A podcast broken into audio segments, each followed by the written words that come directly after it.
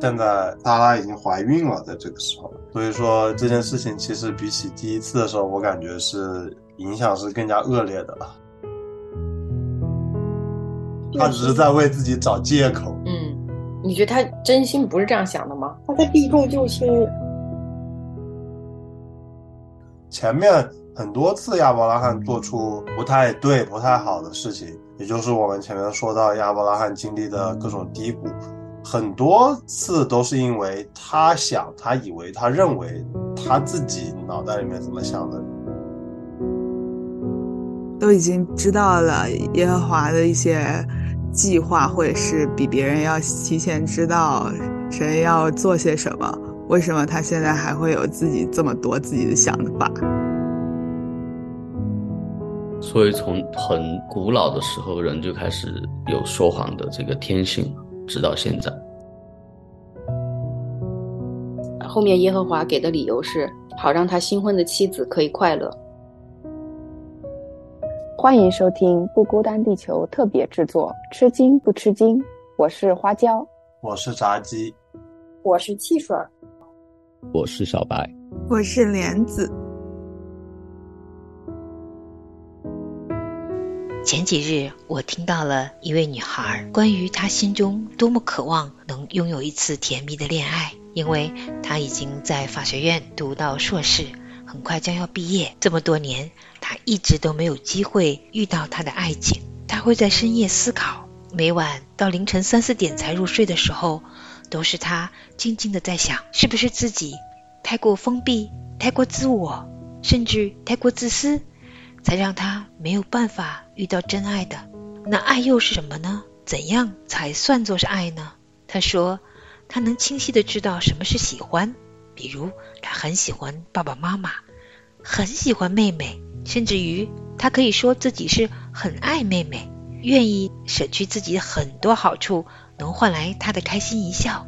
他知道这就是爱她了。然而，在生活中，他没有办法信任任何一个男孩子，或者说，他还没有遇到过一个男孩子能让他舍弃自己的很多好处去博君一笑。他也没有办法去相信和信任一个人，他也怀疑在这个世间真的还能有机会遇到一位能让他付出真心，并且愿意将真心也交付给他的人吗？听着他的渴望，他的思考，我想许许多多渴望爱情的人都有同样的心情吧。这个世界破碎的爱情、破碎的婚姻太多太多太多了，导致我们。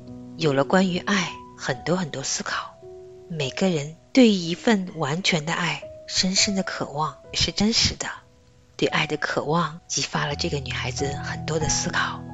今天我们要进入创世纪的第二十章，很多女孩子如果读到这一章，可能心里会更加迷茫。你会发觉读完了让人更加沮丧，让我们女性对男性会更加失望。也或许你在听到小伙伴们的分享的时候，能给你一些全新的视角，重新审视关于男性、女性、关于生命、关于恩典、关于救恩、关于真爱。在正式开始之前呢，也要介绍一位新朋友，他叫做莲子。今天是他第一次加入我们的讨论，欢迎亲爱的听众朋友和我们一起进入吃惊不吃惊。创世纪第二十章，我们使用的是当代圣经译本，准备好了吗？三、二、一，Let's go！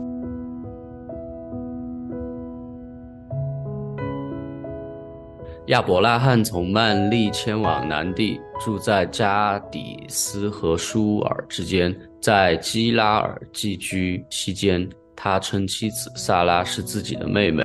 基拉尔王亚比米勒派人带走了萨拉。晚上，上帝在梦中对亚比米勒说：“你的死期到了，因为你带来的那个女人是别人的妻子。”亚比米勒还没有亲近萨拉，因此他说：“主啊，难道你要毁灭一个无辜的国家吗？”那人亲口对我说：“这女人是他妹妹。”他也说：“那人是他哥哥。”我问心无愧，没有做错。上帝在梦中对他说：“我知道你问心无愧，所以我才阻止你，不让你亲近他，免得你得罪我。”现在你要把那人的妻子还给他，他是个先知，他会为你祷告，使你活命。要知道，如果你不这样做，你和你的人民都必须死。亚比米勒清早起来，招来他的臣仆，把这件事告诉他们。他们听了都十分害怕。亚比米勒召见亚伯拉罕，对他说：“你为什么要害我们？我什么地方得罪了你？你竟使我和我的人民陷入大罪。你不该这样做。”又说：“你为什么这样做？”亚伯拉罕回答说。因为我想这里的人不敬畏上帝，他们必为了夺我妻子而杀我。况且她真是我的妹妹，与我同父异母，后来做了我的妻子。上帝吩咐我离开家乡到外面漂泊的时候，我对他说：“无论我们到哪里，你都要说我是你哥哥，这就是你对我的恩情。”于是亚比米勒带来牛羊和男女仆婢送给亚伯拉罕，并把他妻子萨拉还给他，又对他说：“我的国土就在你面前，你想住在哪里都可以。”亚比米勒对萨拉说：“我给你哥哥十一公斤银子，在你家人面前证明你是清白的，你没有做错什么。”亚伯拉罕祈求上帝，上帝就治好了亚比米勒。也使他妻子和众婢女恢复了生育能力。原来耶和华因为亚伯拉罕的妻子萨拉这件事，使亚比米勒宫中所有的妇女都不能生育。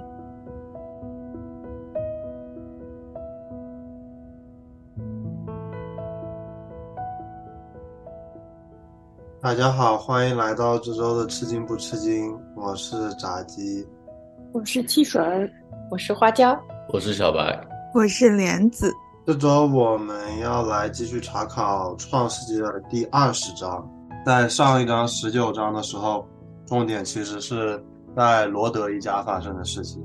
然后二十章的时候又回到亚伯拉罕身上。那这样的话，其实跟十九章的联系没有那么紧密，反而跟十八章的联系稍微更加紧密一些。距离我们查考十八章已经过去了一些日子，大家还记不记得十八章讲的是什么内容？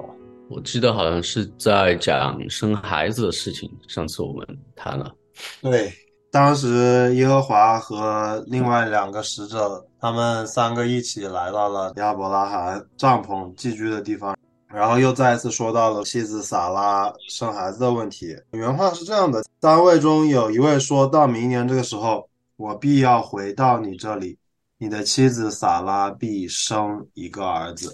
然后我们再回到二十章开头的时候，在这里说亚伯拉罕从那里向南地迁去，寄居在加底斯和舒尔之间。亚伯拉罕没有等在那里，就是他这里没有交代，但是亚伯拉罕就是又开始迁徙了。圣经当中没有交代为什么亚伯拉罕又开始迁徙了。明明亚伯拉罕在的地方已经是当时神给他的应许之地了，但是这里他又开始了一次的迁徙。然后第二节就很直白，不像亚伯拉罕第一次做这种事的时候，他其实前面绕了很多弯弯。这是他第二次做这件事情了，然后他就非常直白，直接就说亚伯拉罕称他的妻子撒拉为妹子，希拉尔王亚比米勒差人把撒拉娶了去。我们知道萨拉年轻的时候是非常漂亮、非常美丽的，但是前面也说到了，萨拉这个时候其实年纪已经大了。我在想，亚伯拉罕他们那一个时代的人一共活多少岁？一百多岁。圣经里面描述萨拉什么年纪老迈，并且说萨拉的月经已经断绝，听起来年纪其实也有一点大了。我就在想，他上一次被抓走的是法老抓他，是吗？对。然后这次是亚比米勒抓他，嗯，这两个时间隔了多久？挺久的。在第一次的时候他还很年轻，就是当时形容他就是貌美。到这里之前再形容他就是年纪老迈了，所以中间隔了很多年了。其实第一次被抓走，然后那个时候是不是亚伯拉罕还不叫亚伯拉罕？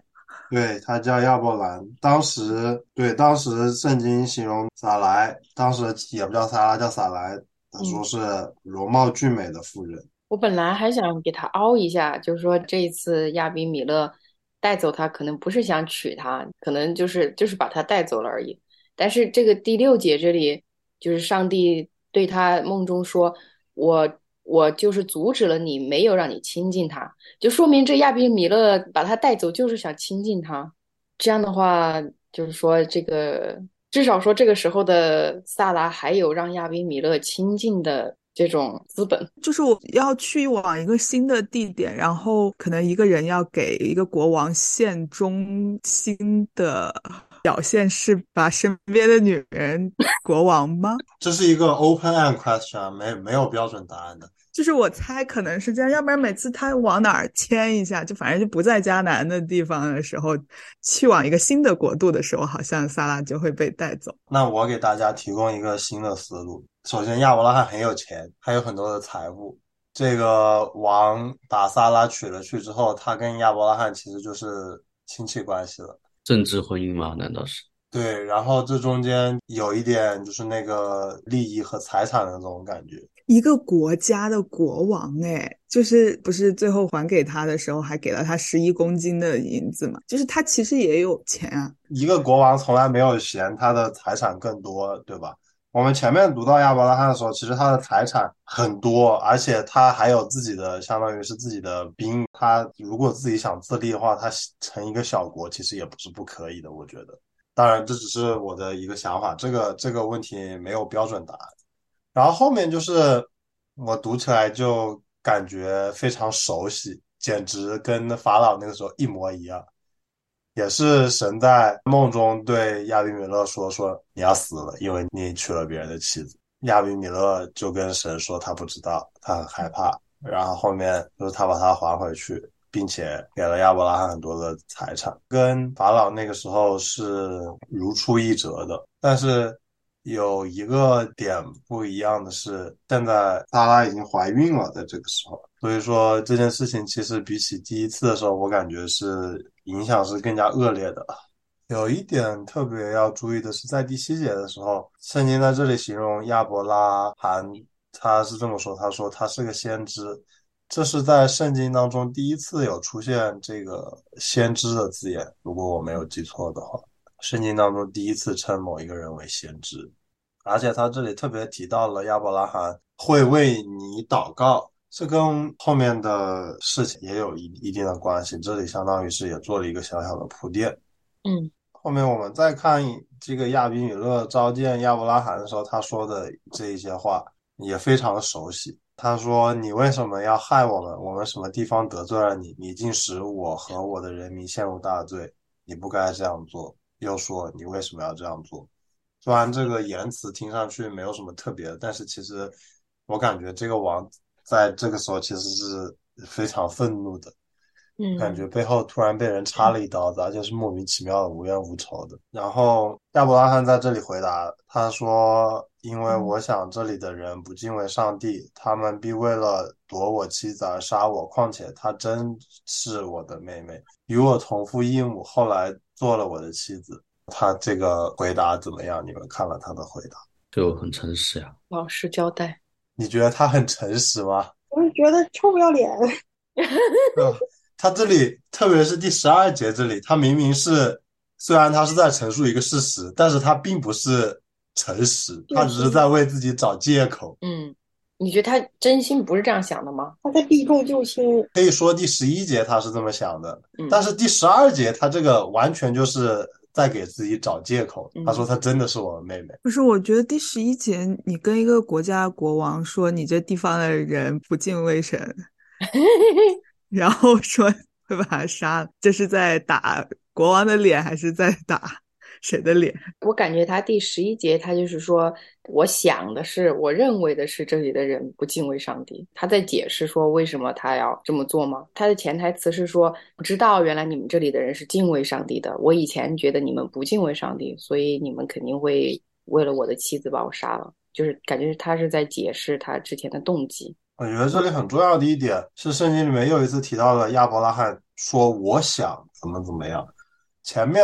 很多次亚伯拉罕做出不太对、不太好的事情，也就是我们前面说到亚伯拉罕经历的各种低谷，很多次都是因为他想、他以为、他认为他自己脑袋里面怎么想的，就并没有想神是怎么样，神是怎么想而引出来这个后果。比如说上一次的时候，神说到说你会有自己的孩子来继承你的所有的财产，那他当时的第一想法是我会有家里亲近亲戚的孩子来，或者是奴仆的孩子来继承我的财产，这是他想的。那他这个时候就跟神不在一条线上面了。第二次又是使女生的孩子，那他这时候想说，那使女给我生孩子也算是我家中的，那也可以继承我的财产，还是跟神的不符。然后再往前面推，在这个法老事件发生之前，有一个导火索是，他其实已经到了神的这样一个应许之地，但是他没有待着，他又是按照自己的想法去南下了，当时是，然后到了埃及才引出来后面很多的事情。所以我们每次看到就是亚伯拉罕做出错误的决定、错误的事情的时候。往往都是因为他自己的想法，他想怎么怎么样，他想怎么怎么样，他怎么想了他就去做了，他在这里没有再多想一下，想是神是怎么想的，神的意思是什么，神给他的旨意是什么，没有求问，然后去做了，最后带来的结果就不是很好，所以在这里也是对我们的一个提醒吧。我们很多时候就是不要我们想怎么样，很多时候你想的都是很有局限性的、错的，所以说。把自己想法放下来是一个很重要的一个学习的点。嗯，但是他这里提到亚伯拉罕，这里你就像刚才你提的，他说他这里是第一次提到他是先知。那既然是先知，都已经知道了耶和华的一些计划，或者是比别人要提前知道神要做些什么，为什么他现在还会有自己这么多自己的想法？先知不代表他是全知呀。如果神要跟他说话，如果神要告诉他神的旨意，或者要派他传话的话，那他知道。但是剩下的事情神不告诉他，他也不知道的。而且你不能说一个先知就是百分之一百他就会对他跟神的关系是百分之一百好的。每一个人都是有缺陷的。嗯，而且我也很不明白的就是，那他做错了事情，这是第二次了，上帝不先跟他在梦里说你这个死人，这个死死人。反倒是要去说别人，就是我就觉得为什么不直接跟他说呢？或者是说为什么既然一又是先知，二又是他自己做错事情，嗯。是不是不公平？是不是有点双标？嗯，我也是这么觉得。神交每个人的方式是不一样的，而且放在这种情形之下，你觉得是跟亚伯拉罕说比较有效，还是跟亚比米勒说比较有效？如果那天晚上他跟亚伯拉罕说，然后亚让亚伯拉罕就是醒悟了，他怎么做？他跑到王宫里跟王说：“这是我的老婆，你们两个赶快起来。”我呀，赶快起来！那那不那不应该跟当事人说更直接一点吗？当事人可以立马停下来。为什么你说的一切都让我很有画面感？你为啥不之前说呢？就在出发生这事儿之前，你给他一点信心，让他不要再做这么二的事儿了。就是神好像已经溺爱亚伯拉罕了，就是他犯错误，神对。但是我觉得神真的不爱萨拉，这真的好惨一女的，凭啥呀？不过我觉得就是这个地方，神任凭亚伯拉罕这样去做了这些事情，其实给我们后人一个很大的看见。哪怕是圣经里面神最亲近的人之一、最有信心的人，亚伯拉罕被称为信心之父嘛。哪怕是最有信心的人，他其实在这些方面都是这么的软弱。亚伯拉罕他这样的行为，给我们后面的人看到之后，我们真的就觉得，其实我们在罪里面无可救药，就我们没有人可以凭着。自己的行为可以在神的面前说：“我是个好人，我做的每一件事情都是好事儿，都是正义公平的。”可是我记得，只有信是不行的，你必须要有行为才可以。没有行为的信是死的，因为你信了，所以你会做出改变。那他的改变，我们看到了他的改变。你的改变就是你在变好，但你不能说我一变就变得完完全全好。那你都第二次，你还不变好，这就说不过去了吧？没有第三次，找这种理由不太合适吧？嗯，你可以想想一个例子，就是比如说你自己，每个人都会有每个人弱点，你敢说你自己在一个罪上面犯过一次就不会再犯了吗？在一个地方跌倒一次就再不会跌倒了？反正我不行。可是这么过分的事情，我是也没有看过。就是回答刚刚问题，为什么神不在他做蠢事之前阻止？我觉得这就是神训练亚伯拉罕的一种模式，一种方式。我们一路看过来都是看到亚伯拉罕在不停的跌倒、跌倒、跌倒，但是每次跌倒之后又会有一个上升到一个新的高度。所以说，神其实是允许亚伯拉罕跌倒的，并且让他在每次失败跌倒当中都会有有有所成长。我觉得就是这个地方，你说到这里哈，就是给我一个看见，就是说神虽然他允许亚伯拉罕跌倒，就好像我们每个人在学走路一样，就不断跌倒，但是神的手始终把那个底线给把住了，就是他让萨拉一直是清白的。所以这个地方特别强调了说，神说的是我不容许你沾着他。所以就是神既保护了萨拉，然后也保护了亚伯拉罕，然后同时也保护了亚比米勒，就没有让亚比米勒在这件事情上犯罪。就好像是父母教训孩子。就我觉得可能需要去知道，就亚伯拉罕到底是面对一个什么巨大的地位的人，或者是什么样子的情景，让他可以。这么惧怕到第二次又犯同样的错误，又要犯一次他上一次犯过的罪。我觉得可能在这一点上面，就是亚伯拉罕他自己的一个弱点吧，就是非常薄弱的一个地方，一个破口。所以从很古老的时候，人就开始有说谎的这个天性，直到现在。亚当夏娃犯罪之后，你所有犯罪的天性都在你里面了。嗯。说谎只是其中一项。那既然他这个情况，就给自己找个理由，那就可以这么着。上帝也没有说怎么，也没有对他做出什么就是实质性的让他遭遭什么罪了。哦，那大家都有罪，大家都就是说谎是人类的天性，那我们还抵抗啥呀？你看他撒谎完了也活得好好的，上帝也给他兜底，那大家就都不要有什么自我的那种规劝了，就全都爱怎么着怎么着吧。然后我就说我信上帝，完了。我天天的撒谎也没有关系，是这样子。我觉得你这种想法就就很消极了，看上去就很消极嘛。但是虽然亚伯拉罕是在不断的犯罪，但是从整体来看，它是一个积极的趋势。就像我们之前说的，他一开始的时候其实也是很弱的，但是我们看了他的故事，看了这么久了，他其实每次失败之后都会有成长的。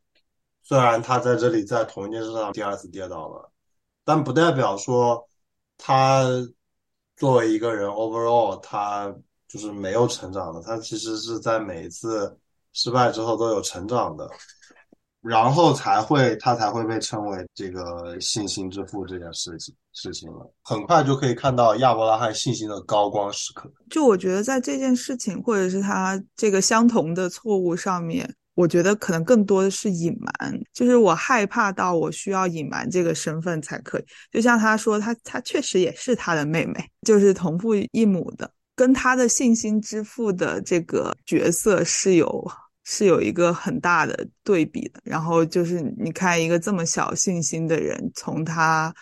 这个样子，人家都非常不能理解他为什么要在这这种这种蠢事上跌倒两次，然后到他真正的去转换成有信心的人是一个过程。对，其实他表面上看到他犯的这些错，无论是撒谎啊，还是出卖自己的妻子啊，还是怎么样，归根结底的原因就是他对神没有信心，他不相信神能一路保护他们，他不相信。神给他安排好了一切，所以他要按照自己的想法来来行事，然后就造成了这样子。所以一切的源头都是因为他对神的信心不足。有点不能理解的点是他都已经是先知，他有先知这个身份在，而且他都有应许之地了，为什么这么的不满足？为什么这么的想要走？如果神给我圈了个圈儿，说你的应许之地里，你又能怎么怎么样？就是呃，非常多的应许在那儿，我可能就赖在那儿不走了。这就是人的劣根性，人的罪性了。就我们要再往后面查的话，你看以色列人，神在他们面前显出来的神迹还不多吗？那你看到那些神迹，你完完全全明明白白的就知道世界上就是有神的，并且他还跟你同在。那可是你还是要去犯罪，要去拜别的神，要去干嘛干嘛的，这人就是这样子。就是给我看来他在瞎折腾。我也理解每个人都会犯错误，但是对于一个做了这么多傻事儿的人，他的结果也未免太宽容了。每次你看他这么着完了之后，法老也好，亚比米勒也好，又给他牛，又给他羊，又给他钱了，这啊这，怎么感觉好像在鼓励他说谎呢？我就觉得你就算没有什么天谴，你也不要让他过得这么舒坦吧，不太对吧？虽然圣经里面没有写出来，但是亚伯拉罕每次失败之后，他更多的不管说惩罚也好，痛苦也好，更多的是里面的。圣经里面就是没有写他表面上怎么样受到损害，但是他心里面会有很多的怎么说呢？反复纠结、折磨、痛苦的地方。你觉得对于我们犯的每一个罪，神会不会每一个都会惩罚我们？好像也没有。对，罪其实是分。轻重缓急的不一样的罪带出来的后果还是相差挺大的。我反倒觉得罪在上帝面前都是一样的呀，他带来的就是死呀。只是说可能在人看来，他需要就是有大罪有小罪，他带来的结果也会有大有小。但是在神看来，你犯再小的也是罪。你觉得上帝恨恶亚伯拉罕在这里犯的这个罪吗？我也不知道。其实亚伯拉罕他现在最怕的是亚比米勒，所以上帝要通过亚比米勒对他说：“你这样做，你简直就是 在干什么？”就是他因为怕这样的事情发生，所以他才有这样的隐瞒。所以上帝要把这个他惧怕的东西让他更惧怕。你为什么要这样害我？就是比如说小时候你可怕，我可怕一个数学老师。然后可能我不听话的时候，我们班主任就会找这个数学老师来教训我，因为他知道我不怕班主任，但是就怕这个数学老师，就这个效果是挺好的。所以你是说，嗯，我们刚才以为神没有责备亚伯拉罕，但是这里实际上神借助亚伯拉罕害怕的这个人去责备了他，是，而且可能会就会让他更羞愧一些。对啊，确实，因为亚伯拉罕在这里。他做的这个事情，其实他根本没有想到，他是在害别人，把别人推到罪里面去。他不仅害他老婆，而且也害了人家这个王，让这个王在上帝面前犯罪。大家都不在乎，他只在乎保护他自己的命。当上帝用这个王来对亚伯拉罕说：“你居然这样来害我们”的时候，我觉得就是更有力量的，就是让当事人来告诉他：“你这样做，你是在害我和我的国家。”我就在想，亚伯拉罕到现在都还是挺自私的。为什么只想着自己一个人呢？你带了这么多人，拖家带口这么多，然后现在就想着我自己被杀不行，保住我的性命。我觉得就这种人，为就搁现在，我就觉得就挑选男朋友的时候，第一波筛掉就是这种人，好吗？听见没有，亚伯拉罕？你会怎么去判断这个人会不会有这样的倾向？就从说话聊天中都能看到呀，不会遇到这种事情的时候才意识到。我想说，萨拉也是，当时他他当年没有什么选择呢。但这种人很很会隐藏啊！你看他都都能隐藏过一个国王，他怎么能不隐藏过你？我觉得亚伯拉罕这个人也。挺耐人寻味的。你看，之前他的呃亲戚罗德被其他的王欺负的时候，带了家里的兵丁去战胜了那么多个王，然后把罗德救出来。他也没怂啊，怎么到他老婆这儿他就这么怂？我只能说，这可能就是亚伯拉罕他自己的弱点吧。我觉得有一种可能就是，当然这个说起来有一点点激进了哈，但是我就感觉有，就包括现在都是有一些男生其实是不把女孩子当成一个。平等的灵魂在看待，他可以为了自己的亲戚族人去战斗，但如果能发配一个女子就能平定一个事情的话，他会觉得就觉得，我觉得从古至今好像都有这样的，包括现在我也觉得有。然后亚米比勒王送给他很多东西之后，亚伯拉罕做的就是向上帝祷告，然后上帝就治好了亚米比勒一家，使他们一家能够生育。虽然这个故事。以不好的开头，以不好的经历，但是最后结尾是好的。就是整个故事看起来，我觉得其实是有一种环环相扣的感觉在里面的。每一步每一件发生的事情，虽然看似其实是就是因为人的一些决定而发生的，但是其实中间很明显就是有神安排的影子在里面。我就觉得他这里，你看他写的是亚比米勒对萨拉说。你带着钱回去，证明你是清白的，没有做错什么，这样就别人就不会为难他。嗯，我看到了一丝丝怜悯，让我很欣慰。我感觉亚比米勒这里还挺有人格魅力的。如果我可以选的话，我选亚比米勒。这十一公斤的银子好像还挺多的呢。嗯，几百万吧，挺多的。当时的话，一个奴隶大概就卖二十舍克勒。我觉得是他给这么多钱，也是想要消灾。对，我也看到了后面亚伯拉罕祈求上帝就是他这个先知的身份好像没有因为他犯罪而能力减弱，他还是能够跟上帝祈求，上帝又治好。可能上帝就是用亚比米勒说了他一顿，然后就原谅他了。嗯，我觉得读到现在，我就只有一种感觉，我就觉得女性目前为止就感觉像是作为一个生育的机器而存在。虽然这话听上去非常的难听，但是目前给我一种感觉是这样子。嗯，但那个时候估计就是这个你这样子想的，是所有文化的那个积淀，可能就是那种方向。对，我觉得挺挺能理解的。就是如果说是一个、呃当时那个环境，从一个有点像原始的感觉，就是你得有强壮的身体，但是女生又是在这方面是弱，以至于它就变成了一个附属物。即使它一开始被造的其实是一个，你是从肋骨，你从胸这里摘下来的骨头，原本是为了保护你这个心脏，原本是非常的挺厉害的。但是呢，就是犯罪之后，可能就要开始非常现实的东西，弱者就是被当做附属。我有个朋友也问过我同样的问题，然后我当时一下进到我脑子里面的是，呃，后来不久之后，耶和华颁给以色列人的一条律法，就是说，如果一个人他刚刚新婚，一个男人刚刚新婚的话，你不可以让他去去当兵打仗。然后他后面给的给了一个理由，你们猜他给的理由是什么？怕女生守寡吗？免得他成了寡妇。还有吗？他很容易被别人抢走。被别人抢走。没有，他没有孩子就成了寡妇。后面耶和华给的理由是，好让他新婚的妻子可以快乐。就是当时这句话给我的触动蛮大的，是因为我没有想到他后面耶和华的着眼点是在他新婚的妻子，就是在当时整个这个文化氛围，包括他其他国家颁布的律法，其实现在都能看到，就是没有人是这样去去管女生的，就只有在耶和华他给以色列的这个律法里面有很多的地方。他关心这个老百姓的时候，他的着眼点都是在女生，就是就是让我觉得就挺不可思议的吧。特别是在当时那个年代里面，神在不在意的，还不是说就是他守不守寡呀，他能不能吃得饱啊，他老公死了怎么办？神在乎的是他老婆可以快乐，就是这个女的可以快乐。嗯，回归到最初的时候，大卫被造出来的时候，神是要他作为男人的帮助者的，这个位置其实是非常重要的一个位置。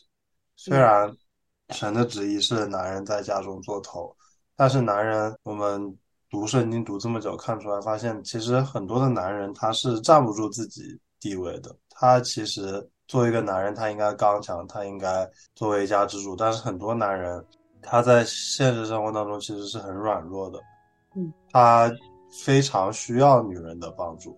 女人作为帮助者这一个位置，其实是非常关键的。我们从很多的俗语当中也能够听得到，其实一个家的兴旺或者一个家的和平，很大程度上是取决于是女性的。然后同时我们也听过，就是帮助者其实都是站在背后的。所以说，圣经当中虽然描写女性可能比男性的这个篇幅少很多，并且很多时候都是以男性为主，男性的视角去描写这个问题，但这并不代表说女性不重要，女性对于神或者对于一个家庭或者对于怎么样来说不重要，女性同样是重要的，甚至很多时候很多男性是非常需要就是女性的帮助。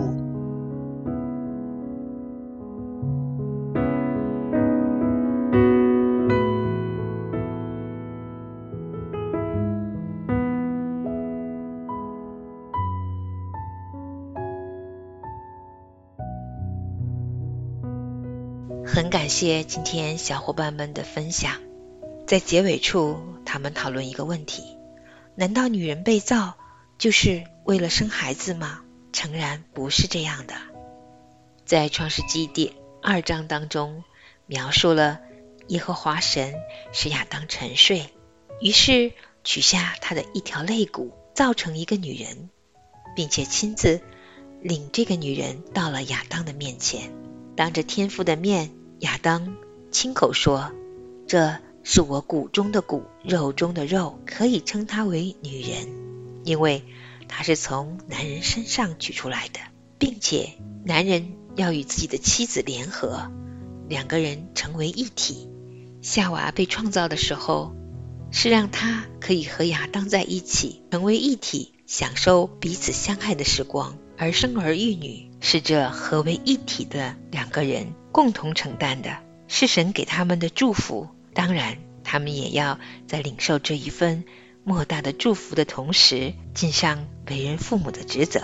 所以，夏娃被造的时候，首先他被造的目的是要和亚当相爱，合为一体。在爱里面去孕育儿女，这原是天赋很美好的心意。然而，罪进入了亚当跟夏娃生命里面，从此世上所有的人，我们出生就生在罪中，长在罪中。这也是为什么全地都满了污秽。神是恨恶罪的神，所以才有了救恩，将我们属他的儿女从罪里救拔出来，重新。回到天父的国度里，成为属天的儿女。因为罪的缘故，在生活里几乎遇不到真正能够疼惜自己的妻子，如同爱惜骨肉一样的男人。所见到的、所听闻的，都是残缺的爱，甚至是破碎的婚姻。然而，在今天结尾的时候，我还是愿意祝福所有的女孩们，愿天父的爱。能够吸引你跨越世间这残缺的爱，能够来到主耶稣的施恩座前，将自己心中最珍贵的关于爱的渴望放在主的恩手当中，他会珍惜你的爱，将你带入丰盛之地。只有在他的爱里，你能拥有完全的爱，完全的被珍惜，如同珍宝一样。也愿所有的男孩子能够明白神的心意。让圣灵的爱充满你们的生命，因此可以像爱惜自己的骨肉一样疼惜你所爱的女子。愿神的祝福临到我们每一位亲爱的听众朋友。感谢你收听今天的节目，我们下次相约在吃惊不吃惊。Lot of people breaking hearts these days, giving up and just walking away.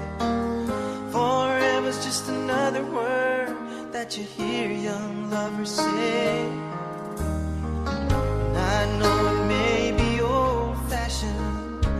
but I still believe love stays when the strong winds blow, even when it hurts. It don't